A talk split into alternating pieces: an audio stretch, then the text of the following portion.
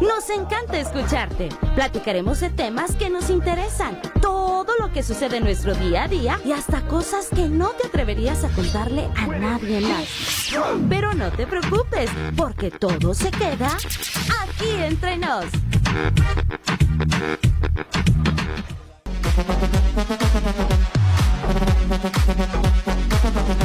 Gracias por estar aquí a través de región 91.3 Saltillo. Mi nombre es Angélica Costa y para todas las personas que le van cambiando, se van estacionando en nuestra frecuencia. Gracias por estar aquí, región 91.3 Saltillo. De hecho, así estamos en Facebook. ¿eh? Yo estoy muy contenta.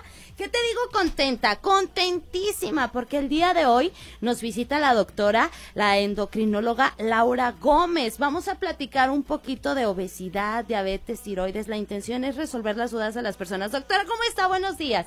Hola Angie, buenos días. Pues muy contenta de estar platicando aquí contigo y pues con toda su audiencia. Ay, muchas gracias a usted por darse un espacio en su agenda para poder venir y pues bueno, invitar de una vez a las personas que nos están escuchando y que nos están viendo en la transmisión en vivo en la página oficial región 91.3 Saltillo a que bueno, si usted tiene alguna pregunta en específico para la doctora, pues con toda confianza, ¿verdad doctora? O sea, ahí seno al tema del día de hoy. Vamos a platicar un poquito de todo. Es que realmente doctora, una hora no nos va a alcanzar para todo lo que tenemos que decir. Pero bueno, vamos a tratar de tocar los temas de poquito a poquito, ¿verdad? Para ahí aclararle a la gente. La obesidad, doctora, bueno, pues para empezar, ¿qué es la endocrinología? La endocrinología es una especialidad de la medicina que se encarga de estudiar todos los problemas de las glándulas, de las hormonas y del metabolismo. Wow. Entonces somos los expertos en problemas hormonales y metabólicos. Hormonales y metabólicos. ¿Cuáles son los hormonales? Los hormonales son todos los problemas que conciernen a las glándulas. Las glándulas son las, los órganos que producen las hormonas. Los más importantes es la glándula hipófisis, que está en la base del cerebro y es la que regula todas las glándulas del organismo. Okay. Eh, y las glándulas, pues es la glándula tiroides, las glándulas suprarrenales, los ovarios en las mujeres, los testículos en los hombres, el páncreas, que es el que produce la insulina.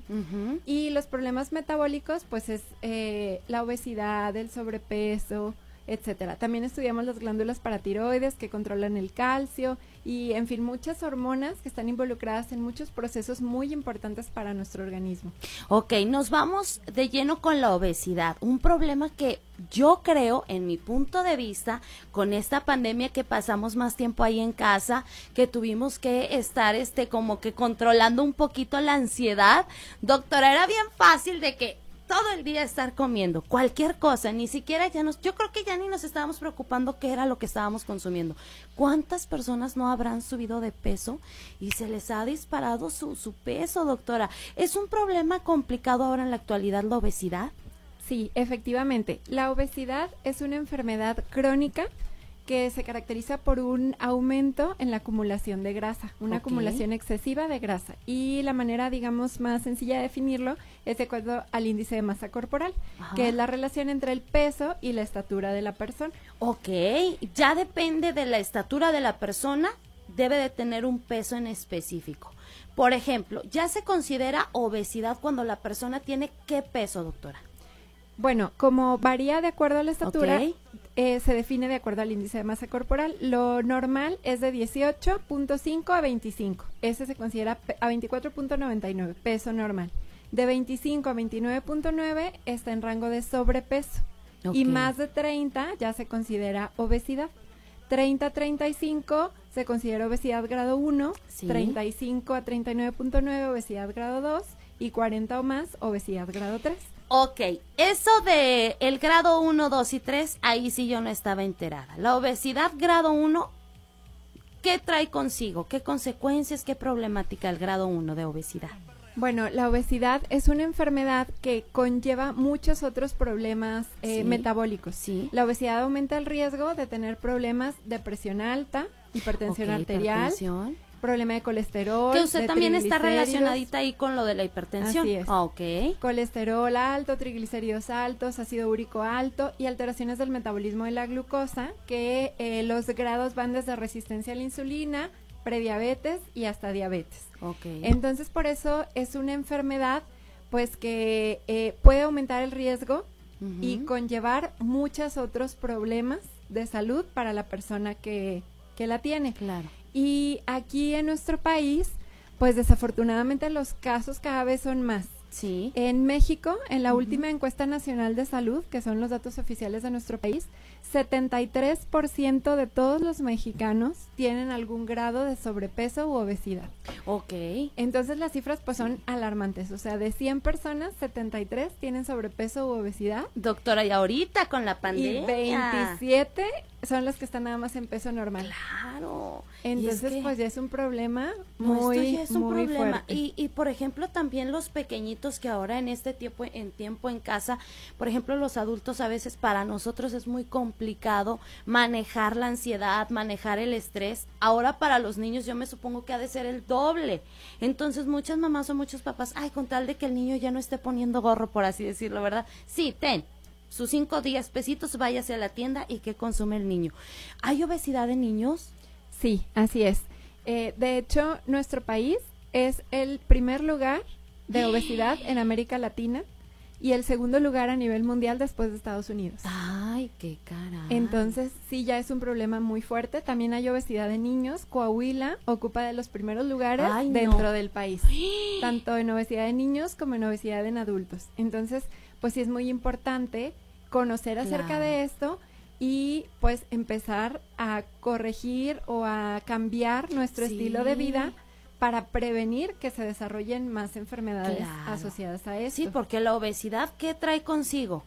La obesidad que trae consigo hipertensión, como me estaba diciendo, ¿la obesidad puede ser generadora de diabetes? Así es.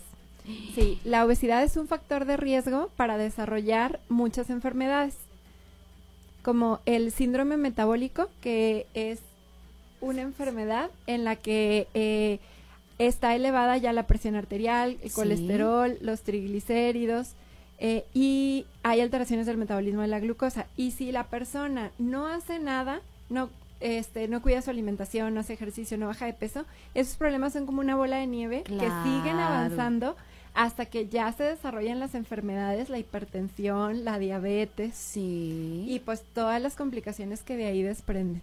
Una persona con obesidad, doctora. ¿Cuáles son los primeros síntomas que empieza a presentar donde dice, donde puede decir, aguas, aquí ya puedes estar desarrollando otra cosa? ¿Qué pudiera ser? A lo mejor hinchazón, ¿qué pudiera ser? El problema con esto es que cuando estas enfermedades van empezando no dan síntomas. Entonces la persona a lo mejor ha notado que ha aumentado de peso, pero no se siente mal. Ah, ok. Entonces, como no se siente mal, dice, bueno, pues luego me pongo a dieta o no luego pasa nada. ya el otro año, el otro mes, para verano, para Navidad. Y entonces esos problemas se van acumulando y puede ser que la persona no tenga síntomas, o sea, son enfermedades silenciosas. Ok. Entonces de ahí la importancia de checarnos y de que se diagnostiquen estos problemas a tiempo. Se recomienda que todas las personas que tienen sobrepeso u obesidad se realicen eh, estudios para descartar que no haya alteraciones del colesterol, de los triglicéridos, de la glucosa, el chequeo de la presión arterial, etcétera, porque puede ser que no tenga ningún síntoma. Claro. Que la persona se sienta bien, pero que dentro de su organismo ya empiecen todos estos problemas del síndrome metabólico y que si se dejan pasar, pues van a llegar a desarrollar la hipertensión, la diabetes y ya que se presentan estas enfermedades, ya son crónicas y son irreversibles. Sí. Entonces de ahí la importancia pues de incidir a tiempo. Exacto, es que muchas personas que el trabajo, que los niños, que la casa, dejamos nuestra salud después. No, después voy, no pasa nada. Ya para cuando vas, ya te encontraron una cadena de, de enfermedades desarrolladas a causa de que por una cosita que no fuiste, te pudiste haber evitado mucho, ¿verdad? Esos análisis, doctora, que dice, o esos estudios, ¿cada cuándo se tienen que realizar? Pues se recomienda que se realicen una vez al año en las personas que tienen factores de riesgo. Los factores de riesgo para estas enfermedades que estamos comentando, pues es uno, antecedentes heredofamiliares. O sea, si nuestra familia, papá, mamá, abuelos tienen diabetes, tienen hipertensión, nosotros tenemos más riesgo de desarrollarlos que otras personas. Ok. Eh, otro factor de riesgo es la raza. O sea, aquí en México, por el simple hecho de ser mexicanos, ya tenemos ese factor de riesgo que nos predispone. y otro factor de riesgo muy importante, la mala alimentación. Sí. El no hacer ejercicio. Que ahora, pues, en los trabajos estamos mucho tiempo sentados Y que el celular, y que el Facebook. Y las pantallas y todo, entonces se limita mucho la actividad física. Sí, sí, exactamente. Este, todo eso va también conllevando sobrepeso o obesidad, que es también un factor de riesgo muy importante. En las mujeres, otro factor de riesgo eh, para desarrollar estas enfermedades es haber tenido diabetes gestacional durante el embarazo. Sí. O haber tenido, dado a luz hijos mayores de 4 kilos. ¡Ay, caray! Eh, todas estas enfermedades metabólicas también se asocian con estos factores de riesgo. El, la, circunferencia de la cintura, de la cadera, etcétera. Entonces todo eso debemos de tomar en cuenta. Si tenemos estos factores de riesgo, por lo ideal es ir con nuestro médico, checarnos y eh, pues checar el peso, la estatura, la cintura, la presión, etcétera, y en base a eso los factores de riesgo que se identifiquen, los problemas que se identifiquen, pedir exámenes de laboratorio, que lo básico pues sería colesterol, triglicéridos, ácido úrico, glucosa. Ok. Y dependiendo de, de cómo salgan estos exámenes, se pueden solicitar exámenes más a fondo, como por ejemplo estudios para saber si ya hay alguna alteración del metabolismo de la glucosa específico y también para detectar otros problemas que se asocian con la obesidad y con el síndrome metabólico, que es el hígado graso. Ok. Esa grasa, así como la tocamos subcutánea en el abdomen, en las piernas, en los brazos, esa grasa también se acumula por dentro de la cavidad abdominal. Se pega. Se pega, exactamente, Angie. Se pega al, al hígado y a muchos órganos de la cavidad abdominal.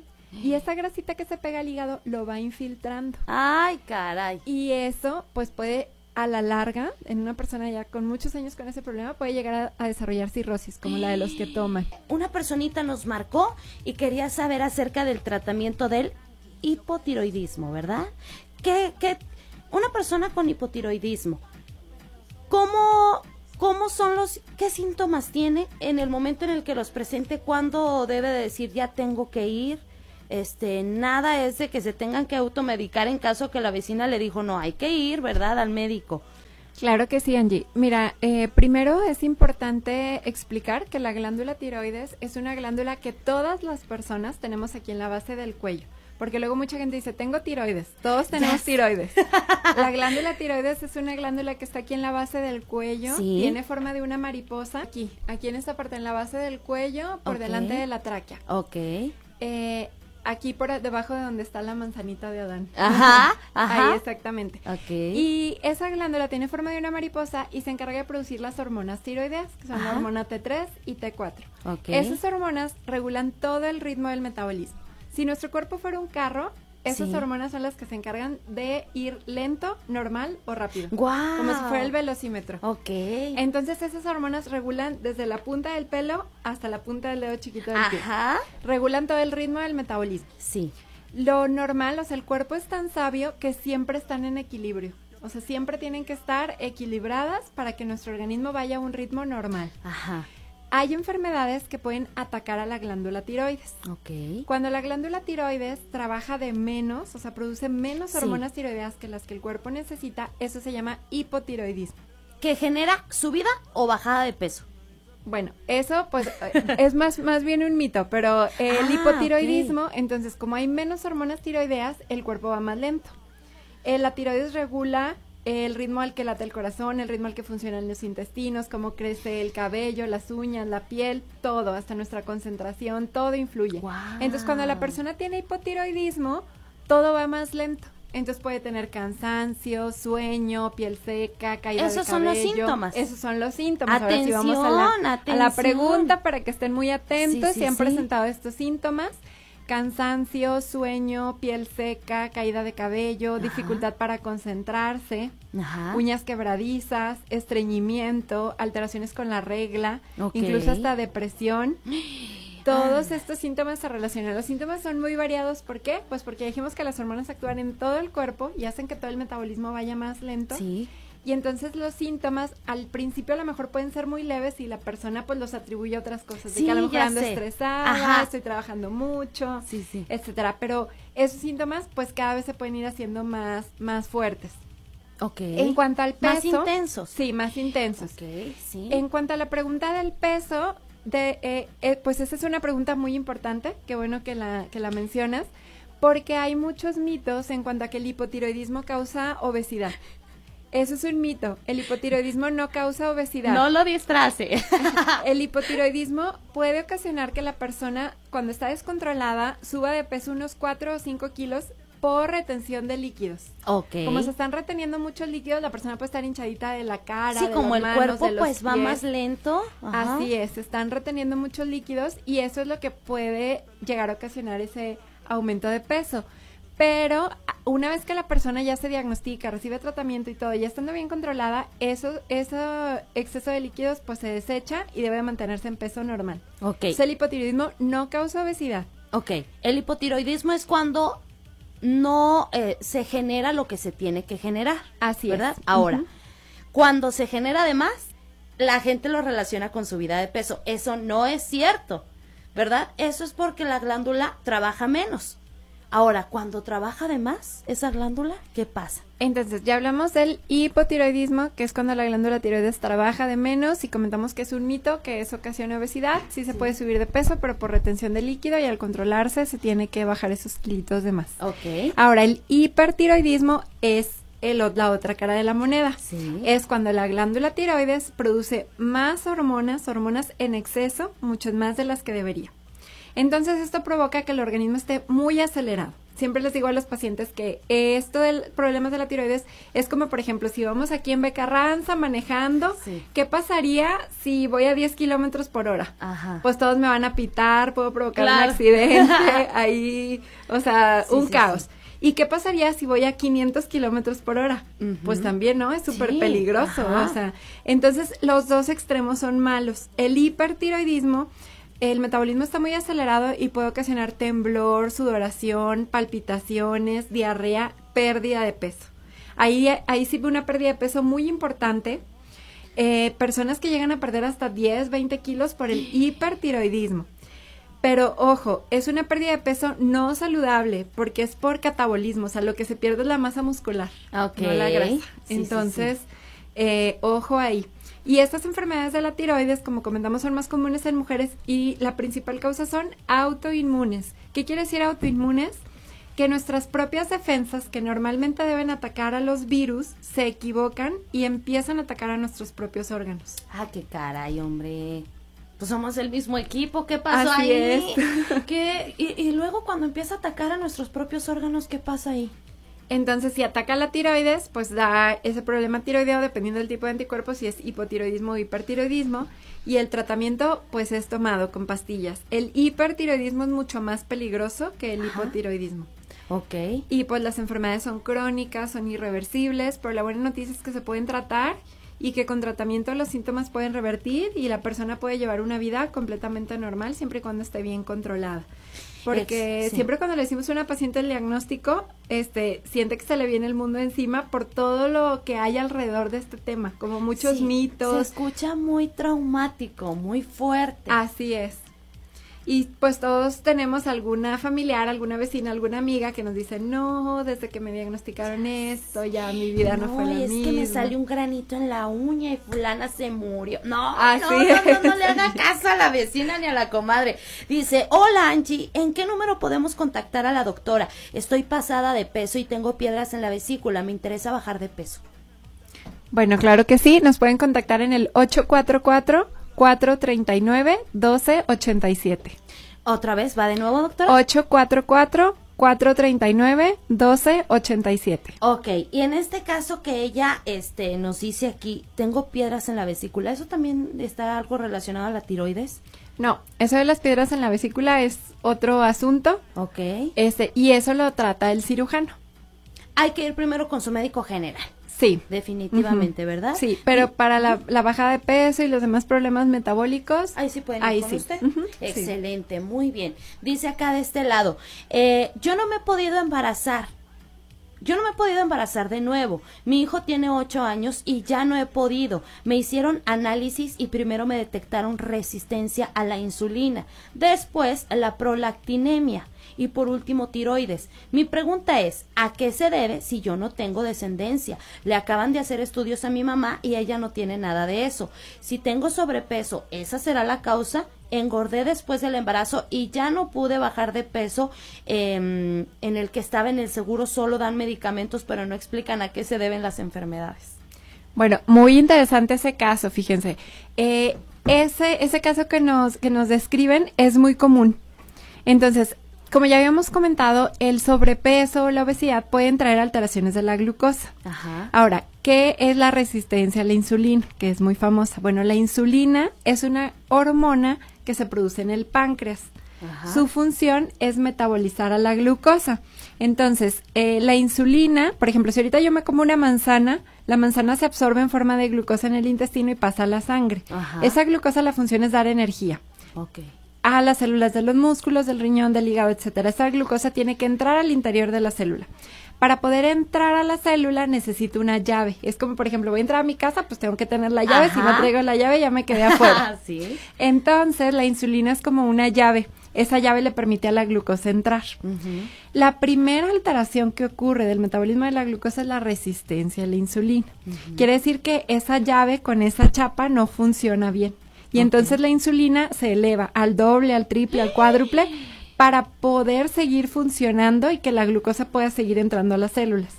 ¿Eso por qué sucede? Por el sobrepeso, no hacer ejercicio, malos hábitos alimenticios, herencia, etcétera. Un conjunto de situaciones. Si la persona no se trata, eso puede avanzar a prediabetes o a diabetes. Todas las personas que ahorita tienen diabetes, en algún punto de su vida, hacía 10 años, 20 años, tuvieron resistencia a la insulina. Si la tratamos con dieta, ejercicio, bajando de peso, algunos medicamentos, eso puede revertir a lo normal. es fundamental lo que origina. Así es, o sea, altera todo nuestro organismo. Y los demás problemas de la prolactina alta, los problemas tiroideos, pues eso también influyen con la fertilidad pero lo buena noticia es que al tratarlos, sea, tratar el problema de tiroides, su problema de prolactina, su problema de resistencia a la insulina, pues eso puede favorecer o mejorar las, las oportunidades de que se logre un embarazo. ¿Qué es la prolactina? La prolactina es otra hormona que se secreta en la glándula hipófisis. Esa glándula la tenemos en la base del cerebro. Es la Yo glándula. Ya me confundí toda. Esa es una glándula, es la glándula madre, la glándula reina de todas las glándulas. Y la prolactina regula los pechos en embarazo y lactancia para que produzcan leche. En mujeres que no estamos embarazadas ni lactando, pues debe estar en un nivel normal. Ah. Si esa hormona se sube, entonces puede dar muchos problemas, también irregularidades en la regla, dificultad para lograr embarazo, etcétera. Lo que yo no me hubiera imaginado que por culpa de la prolactina una mujer no se puede embarazar. Así es, es una causa muy común. ¿En serio? Y bueno, entonces se puede corregir. Se puede tratar, claro, se puede O sea, no se preocupe si usted no se puede embarazar, mejor vaya, revísese y si es una cuestión de estas, le dan su tratamiento y, puede. Así es, tienen que hacer estudios a fondo y la mayoría de las causas son tratables. Ok, excelente. Dice acá otra preguntita, doctora. Una pregunta, Angie. ¿Qué tratamiento para los triglicéridos y colesterol en la sangre? Por favor, saludos. Súper interesante esa pregunta también. Eh, también ya comentamos que el sobrepeso y la obesidad favorece que se suban los niveles de colesterol y triglicéridos. Ahora dirán, ¿qué son los, el colesterol y los triglicéridos? Son las grasas. Ajá. Las grasas que andan circulando en la sangre. Esas se originan del propio metabolismo y de los alimentos que consumimos. Entonces, fundamental cambiar nuestros hábitos de alimentación. Restringir o disminuir la ingesta de grasas saturadas y eh, restringir también los carbohidratos porque los carbohidratos se forman, se acumulan en el organismo en forma de grasa. Doctora, ¿cuáles son las grasas saturadas? Perdón que la interrumpa. Son todas las grasas que tienen las carnes rojas, la manteca, la mantequilla, el tocino. Mm, ¡Qué rico! Ya sé que se me hizo agua la, boca, pero hay que quitarlas. Todo lo frito, empanizado, capeado, tiene mucha grasa y esa es la que más nos hace daño. ¿Ya son tratamientos de por vida, doctora? ¿O puede ser periódico? No en todos los casos. Si la persona cuida su alimentación, hace ejercicio, baja de peso, es lo bueno que la mayoría de, los, de estos problemas metabólicos cuando se detectan en estas etapas iniciales pueden revertir. Ay, excelente. Y si nos cuidamos, puede ser que luego no se necesitan medicamentos. Pero si no nos cuidamos, eso cada vez va a ir avanzando más hasta que llegue un punto en el que eso ya es irreversible, es crónico, es de por vida. Y ahora sí que te acostumbras a vivir con todos tus Así es, con el pastillero en la mano. Ah, ya sé. Y es que bueno, a veces pues igual la rutina diaria, el estrés, la casa, los hijos no nos permiten ni siquiera, a lo mejor no hay tiempo de ir a un gimnasio si así lo quieren ver porque a mí me ha pasado me han contado. pero le podemos dar la vueltecita a la manzana, ahí en casa subir, bajar escaleras. O sea, hay manera, nada más que hay que buscarla. ¿verdad, Así es, Angie, porque luego a veces nos dejamos al último. De que primero el trabajo, primero la pareja, los hijos, los compromisos, los papás, etcétera, y la y uno al último y la salud al último. Pero yo creo que esta pandemia también nos ha hecho valorar más todo eso y decir, o sea, si no tenemos salud, no tenemos nada. Exactamente. Entonces, también enfocarnos y pequeños cambios, o sea, tampoco se trata de decir de un día para otro ya me voy a correr un maratón, no. Espérese, señora. Pero este a lo mejor tratar de caminar más al trabajo, pues estacionarte más lejos o si te vas en transporte público bajarte antes, caminar un poquito más para aprovechar el tiempo, subir por las escaleras y no por el elevador, pequeños cambios. Sí, sí, sí. Y también en nuestra alimentación, pues no pan blanco, no pan dulce, no golosinas, no refresco, no comida chatarra. de poco a poco. Así es. Porque puede ser que, que nos dé ponernos de malas, que nos sintamos un poquito mal. Sí, es muy común que cuando este iniciamos algún plan de alimentación siempre ya sentimos que nos estamos desmayando, Andamos no de genio con todo el mundo. Sí, y es pues porque el cuerpo es les digo, es como los niños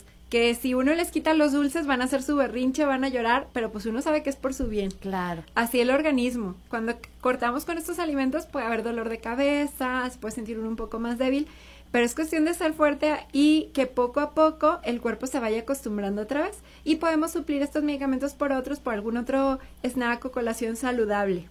Ajá. Y, disminuir estos síntomas. Y claro, de la mano agarrar a los hijos también activarlos, porque ¿cuántos niños hay que la tablet? que el teléfono, ahorita que ya están en clases en línea conectándose, que unos ni entran ni se están ahí en YouTube, ya sabemos, pero bueno, papá, mamá, ahora sí que activarse.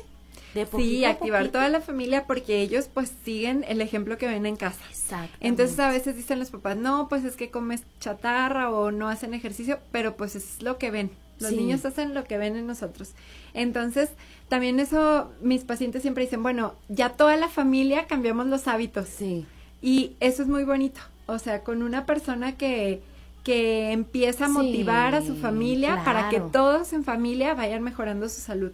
Y en los niños es muy importante para prevenir, prevenir complicaciones en un futuro. Claro, si usted quiere hijos sanos, activarlos. Misma personita del tema de eh, la prolactina, Prolactinemia nos manda, dice, por cierto, tengo tratamiento para la prolactina. Por si alguien lo necesita, ya estoy controlada y me sobró medicamento por si la doctora sabe de algún paciente que lo necesite. ¿Son caros estos tratamientos, doctora? Sí, afortunadamente para estos tratamientos de la prolactina, eh, afortunadamente ya se liberó la patente, entonces ya hay más opciones. ya, pero sí, este, sí son caros. Sí son caros. Bueno, pues ahí está. Si alguien necesita algún tratamiento para la prolactina, pues nos puede marcar y aquí les pasamos el contacto. Dice Angie, buenas tardes. ¿El estrés y el sobrepeso puede afectar para embarazar a la pareja? Sí, eh, el estrés provoca también muchas alteraciones en algunas hormonas, como por ejemplo el cortisol, puede elevar el cortisol y esto también interfiere mucho. O sea, a veces pensamos... Cortisol es la hormona del estrés. Sí, cortisol es una hormona que se secreta en la glándula suprarrenal y es esa se eleva en respuesta al estrés. Si estamos muy estresados, este, por trabajo, pareja, etcétera, eh, o, eh, por ejemplo, a veces la gente que dice, de, un susto que me dio la diabetes. Pues no es que de por un susto, sino que eh, por, ah, por todos estos acontecimientos se eleva el cortisol y eso puede ser la gota que derrama el vaso en una persona que ya tenía todas esas alteraciones en el metabolismo. Ah, entonces, sí, por eso es muy importante estar este, tranquilos, estar relajados, dormir nuestras ocho horas, porque si no eso también provoca elevaciones del cortisol y también altera muchas, muchas situaciones. Ya sé, hay personas que duermen cinco, seis horas o menos, doctora. Sí. Y eso también nos afecta entonces. Sí, se ha visto que personas que, por ejemplo, tienen que trabajar en turnos nocturnos, sí. eso afecta mucho el cortisol y hay más incidencia de sobrepeso, obesidad, diabetes, hipertensión, etcétera. Ok, muy bien, dice otro mensajito. Buenas tardes, doctora. Yo tengo años sufriendo pérdida de cabello, pero no subo ni bajo de peso. ¿Este puede ser problema con la tiroides? Puede ser.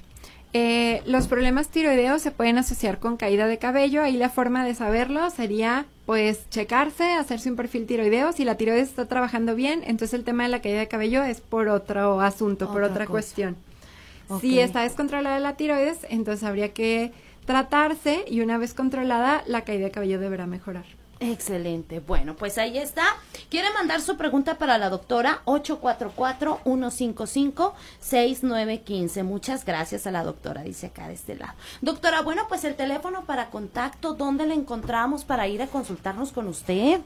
Tengo mi consultorio en el Centro Hospitalario de la Concepción, ahí al norte de Saltillo, en Becarranza. El número es 844-439-1287. 844-439-1287. Muy bien, ¿en qué horario la podemos encontrar?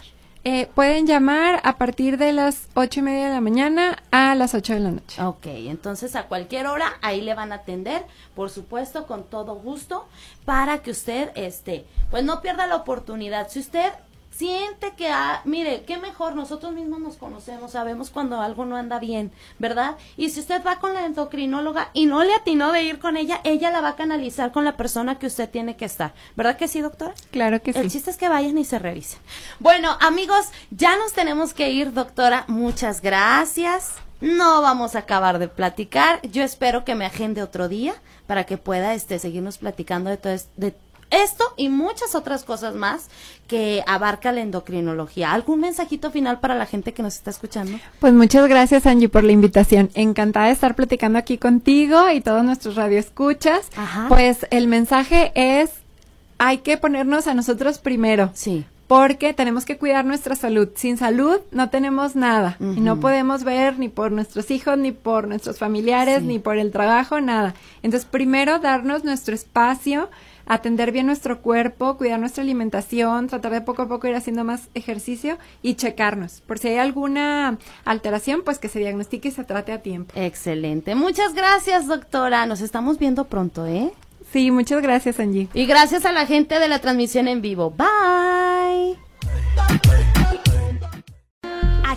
Nos encanta escucharte. Platicaremos de temas que nos interesan, todo lo que sucede en nuestro día a día y hasta cosas que no te atreverías a contarle a nadie más.